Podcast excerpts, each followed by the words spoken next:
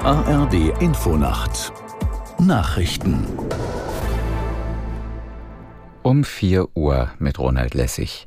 In mehreren deutschen Städten sind auch heute wieder Demonstrationen gegen Rechtsextremismus geplant.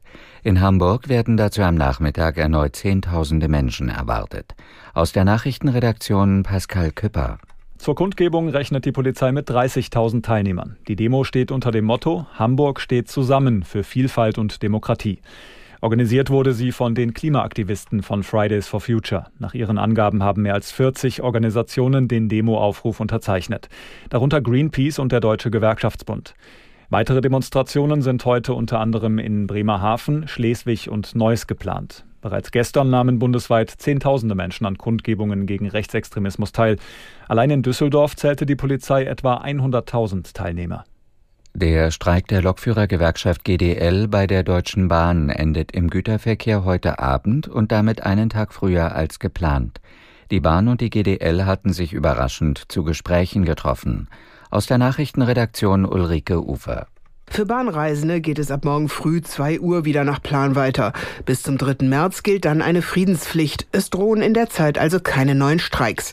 Die Gewerkschaft Deutscher Lokomotivführer hatte den Ausstand im Güterverkehr am Dienstagabend begonnen. Im Personenverkehr legten die Beschäftigten seit Mittwoch früh die Arbeit nieder. Kernforderung ist weniger Arbeitszeit im Schichtdienst. Anders als im Personenverkehr fallen im Güterverkehr Züge in der Regel nicht einfach aus. Stattdessen entsteht bei Streiks ein Stau, der nun abgearbeitet abgearbeitet werden muss. Nach dem vorläufigen Abbruch von Zahlungen an das UN-Palästinenser-Hilfswerk UNRWA hat der Chef der Organisation vor einem Ende der Hilfe in Gaza gewarnt. Von dem humanitären Einsatz hingen zwei Millionen Menschen ab. Hintergrund ist die mögliche Beteiligung einiger UNRWA-Beschäftigten am Massaker der Hamas in Israel.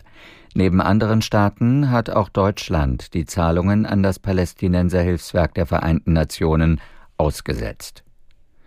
Fußball-Bundesligist Bayer Leverkusen hat den dritten Sieg in diesem Jahr verpasst. Leverkusen trennte sich von Borussia Mönchengladbach 0 zu 0. Aus der Sportredaktion Matthias Dröge. Der ungeschlagene Tabellenerste war drückend überlegen. Ihm fehlte gegen defensive Gladbacher aber die nötige Effizienz. Bayer bleibt Erster. Der Vorsprung auf Verfolger Bayern München beträgt zwei Punkte. Die Bayern haben sich zu einem 3 zu 2 beim FC Augsburg gemüht. Dritter bleibt Stuttgart, das Leipzig mit 5 zu 2 besiegte. Werder Bremen feierte beim 3 zu 1 gegen Freiburg seinen zweiten Sieg in Folge. Hoffenheim und Heidenheim trennten sich 1 zu 1, genau wie Wolfsburg und Köln. Das waren die Nachrichten. Das Wetter in Deutschland. Am Tage viel Sonne, im Nordosten teilweise länger grau bei 5 bis 12 Grad. Am Montag im Südosten viel Sonne bis 13 Grad. Es ist 4.03 Uhr.